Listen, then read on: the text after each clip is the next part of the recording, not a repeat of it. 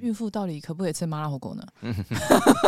很关心这个问题。孕妇本身饮食我们并没有限制，那麻辣火锅如果你吃了不会胃痛、不会拉肚子，我们倒也不反对。所以有没有按摩、嗯、或者这些都没有关系？没有关系，没有关系。所以它是可以按摩的吗？可以按摩，不要按摩肚子、啊，但是尽量不要去人多的地方，对不对？对，现在的疫情时间。对对。哦、大家好，欢迎来到贝因 CEO 男女这档事。我是中山医院妇产科李世民医师。现在已经到了后疫情时代，那许多人就是因为疫情的情况下，就是不敢生小孩，就是怕说疫情会影响到备孕的一个计划嘛。那我想问一下李父啊，就是孕妇是不是在新冠疫情来说是比较高危险的族群啊？嗯、那会为什么会把孕妇选在优先打？因为孕妇的免疫系统是改变的，她的免疫力是比正常人稍微差一点。他为了避免排斥这个小孩子，因为小孩子一半来自爸爸，他说他免疫基本上是被修饰过的，所以说孕妇比较容易得到啊冠状病毒的感染。况且他因为负担了一个小孩子，他全身的血液循环的代谢是改变的，所以说他的得到并发症的机会、严重程度的机会比一般人来的高。所以说我们会对孕妇特别的关照。所以说他的并发症会有哪些？他的事实上是差不多，只是它的重症比例会偏高一点点。那另外一个要讨论的议题是，如果你在怀孕过程中得到了这个冠状病毒，对小朋友到底有多大的影响？嗯，一般很多人应该会想说，嗯、那我既然我在怀孕的时候得到了嘛，嗯，那我的小朋友就是相对的，他就有免疫力，会有这样的想法吗？啊，是没错。如果你痊愈了，你当然你身上就有抗体，那这个抗体会经过胎盘。或是经过少数经过母奶会供应给小孩子。欸，可是相反的，波波，你会不会觉得说，如果我现在在怀孕，对不对？那我得到了 COVID 的话，那我的小孩会不会有危险呢？哦，就是也有可能会感染到的。对啊，他他会不会对他的生长，或是他会不会本来他没事，他可以健康的出生的？结果因为我得到了 COVID，他会不会有一些问题？对，这是我们很关心的问题。那整个怀孕过程中间，如果你很顺利的把这个病度过了，他有没有后遗症？那有一点点，因为我们统计起来，小孩子的早产比例，在得病的妈妈早产比例的机会偏高，啊，还有另外一个，如果你得到呃冠状病毒感染的话，你得到高血压的机会也偏高，啊，所以说它也是对孕妇有某些程度的影响，因为它本身是一个化炎现象。OK，那我想要请问李副，就是说，我知道说，嗯、呃，孕妇在得到 COVID 之后的用药。嗯跟一般民众会有什么差距呢？对我们一般来讲，我们除了一些基本轻症是就症状治疗，退烧啊、止痛啊、鼻塞、流鼻涕这些完以后，我们有专门专门抗病毒的药，哦，让它病毒量减低。目前如果做治疗冠状病毒这个药物，哦，治疗减降低病毒的繁殖或降低症状的药物，目前国内有四种。嗯哼，第一种是我们自己研发的。冠状一号、清冠一号、清冠一号，对，大家都有清清冠一号，很苦很苦，对对对，当然这很温和，嗯，哦，没有什么副作用，孕妇也可以吃。那另外一种是注射的药物，哦，用打的，就大家瑞德西韦啊，比较早期进来这个药，但因为它副作用比较多一点点，况且它的不方便使用，要注射。那现在比较流行的是两种口服的药，方便十五天。那这两种药，一个是 Pfizer 的辉瑞的 Paxlovid 的这个药。另外一个是一个莫纳皮拉韦，啊，这种药，这两种药，那这个两种药是各有各的副作用，医生会评估你的慢性处方或是你的慢性病或你的身体状况来决定给哪一个药。啊，我们卫生署的建议和世界卫生组织的建议，我们是用 Pfizer 的这个药，因为它不管在动物实验和临床上观察，它对小孩子跟妈妈的影响比较小，啊，但是还是会加速的建议。还没有得到一个结论。那想问一下李副啊，一般呃，比方说轻症的孕妇来说的话，就是也是一样看医生，然后拿药感冒药来。轻症几乎类似感冒，会给一般的症状治疗药物。嗯啊，那当然有些对我们有些有疾病疾疾病史的，或者你在服用抗免疫排斥、你有器官移植的啦，或六十五岁以上的啦，或者有些慢性病种种之类的规定，它有时候符合规定的人，政府可以提供预防性的给药。哦不，你不用等到时候一定要重症了，你再来给这个药。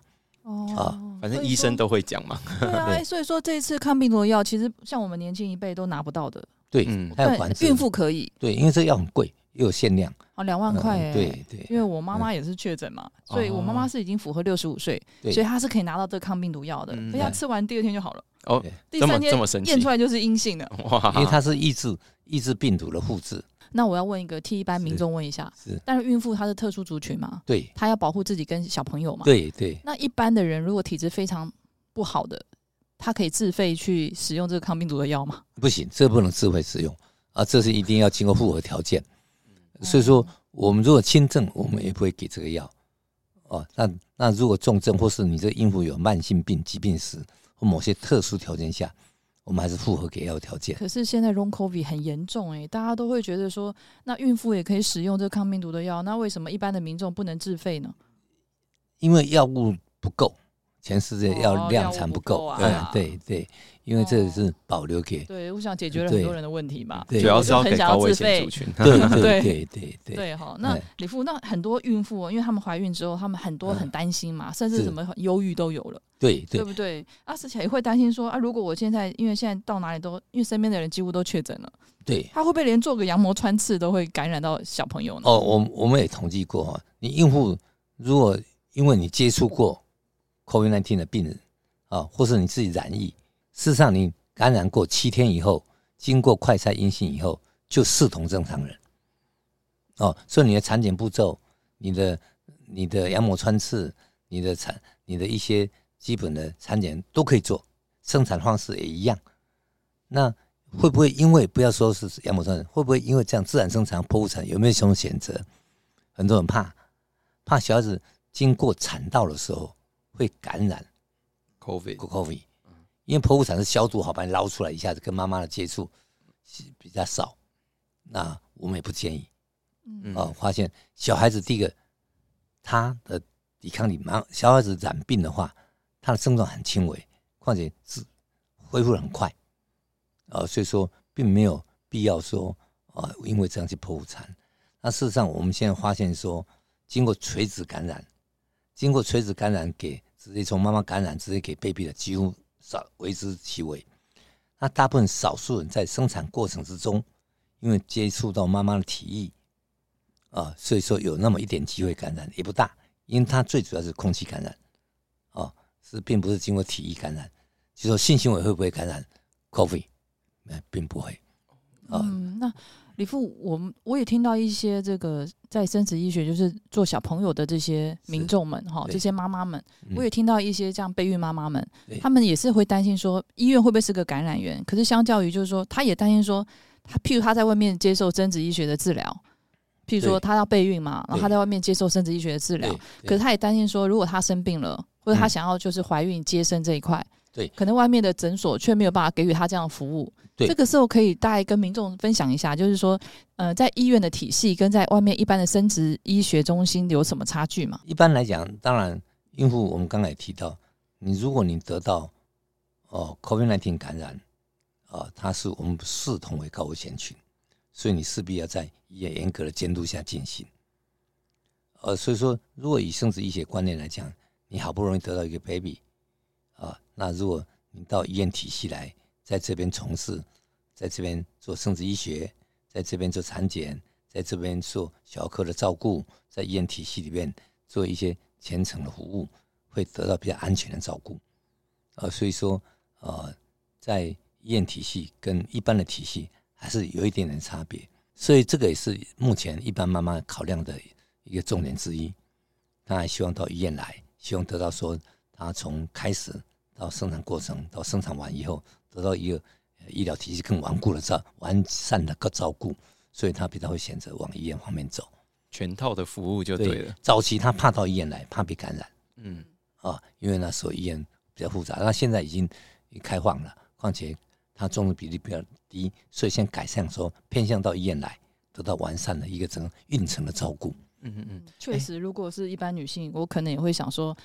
我也很担心，说我在我我如果备孕，然后做试管，然后我如果确诊之后，后面怎么办？是，如果是真的重症的话，那李富那也会有什么转诊服务啊，或者说其他有加护病房啊？如果真的要走到那一步，对对对，所以说这也是很多备孕妈妈会考量走正规医疗体系的原因。是是，因为你得了重症以后，哦，确实，因为妈妈本身负担你小孩子的生理循环就很大了，啊，他的抵抗力又弱，所以妈妈得致病的机会或得到重症的机会比一般人高，所以他当然希望有医疗体系完善的照顾，有加护病房、有隔离病房、有负压病房这些，那所有的医学中心都会有，嗯，资源比较丰富就对了。对对对，哎、欸，那我想请问一下李父啊，就是有一些妈妈们可能要准备要备孕了，嗯、那她。可能已经确诊过，但是又害怕说有后遗症的问题。那想问一下，说确诊过后的女性要多久之后才能够进行备孕呢？哦，你只要过了你的自主管理，就自我七天加七，现在是零加七了。接触者，重症是三加四。你只要没有症状了，你快筛阴性就可以进入疗程。嗯嗯嗯。哦，所以说，嗯，因为没有什么影响。哦，哎、所以说现在可能有些。呃，可能有人说确诊完之后还会什么咳嗽，咳个三四个礼拜啊，那些都不用担心了，是不用担心。但是你身体不舒服的时候，当然你不愿意去从事一些，你只要自己的身体状况好的话，你就可以进行。哦，了解了解。哎、欸，那如果现在是目前正在确诊的孕妈妈们，哎，那呃有没有什么样的建议要给他们吗？比方说，呃，像前面有提到说，如果你不能吃麻辣锅，对不对？不能吃油炸之类的，这这倒没有。不能做 SPA。事实上，他现在最大的限制就是你确诊的妈妈就是要先自我管理嘛，要先自我隔离跟自我管理啊，这一点比较不方便而已。那你最主要是怕，因为妈妈是轻症，绝大部分都是轻症。担心的是 baby，嗯，但你你又不能到医院来，哦，因为你在确诊期间要过一个礼拜才能来，嗯、那就是要注意，怎么注意？就注意胎动，啊，有没有？就是今天他有没有心跳吗？对，因为胎动偏偏胎动要二十周以后才会感觉，嗯，那你胎动注意怎么注意方法？你三餐饭后跟睡前，因为血糖升高的时候小孩就会动，你只要吃完饭三餐饭后感觉他会不会动？睡觉之前感觉会不会动？会动就可以。比较比较可怕的就是说，你身体不舒服，但是你偏偏在十八周或二十周之前，你感觉到不让他胎动，那你又不晓得胎 baby 好不好？嗯，哦，这个妈妈会很紧张。嗯，那那那那如果是这样的话，要怎么办呢？如果他正在确诊当中，然后还有问题想要请教医师的话，就就要到专责医院啊啊，嗯、要到专责医院，有 COVID nineteen 的专责医院，对对对。对嗯，哎、欸，那现在医疗量能是 OK 的吗？OK，现在有，因为现在重症少。哦，我觉得大家都轻症。对对，对，那孕妇到底可不可以吃麻辣火锅呢？很关心这个问题。没有，如果你我刚刚错误的讲了，就当然，专业的医生要回答。孕妇本身饮食我们并没有限制。嗯，那麻辣火锅如果你吃了不会胃痛、不会拉肚子，我们倒也不反对。哦啊，但是我们就怕你说你。吃了，万一有拉肚子，万一胃不舒服，啊、呃，产生的症状跟是不是早产啊，是不是呃小孩子引起的痛？所以有没有按摩、嗯、或者这些都没有关系？没有关系，没有关系。所以它是可以按摩的吗？可以按摩，不要按摩肚子、啊，但是尽量不要去人多的地方，对不对？对，现在的疫情时间，对对对，对。所以说，可能您的考量可能是想说尽量减少跟人群接触吧。对对，当然避免被感染。对、嗯，孕妇因为她被感染力比较高，她抵抗力比较弱，所以是这是要小心的。嗯，谢谢李富，今天帮我们解答这么多，就是后疫情时代孕妇的一些问题啦。对，所以说现在孕妇孕妈咪也不用担心了，对，因为台湾的医疗量呢是足够去支撑所有的状况。你自然生产可以自然生产，嗯，生完产以后，顶多你如果你还在确诊期间，你就不要接触 baby 就好。嗯，那今天很谢谢李富跟我们聊了这些有关于确诊孕妇应该注意的大小事情哦。喜欢我们的观众记得按赞、订阅并开启小铃铛。那我们就下次再见了，拜拜。拜拜。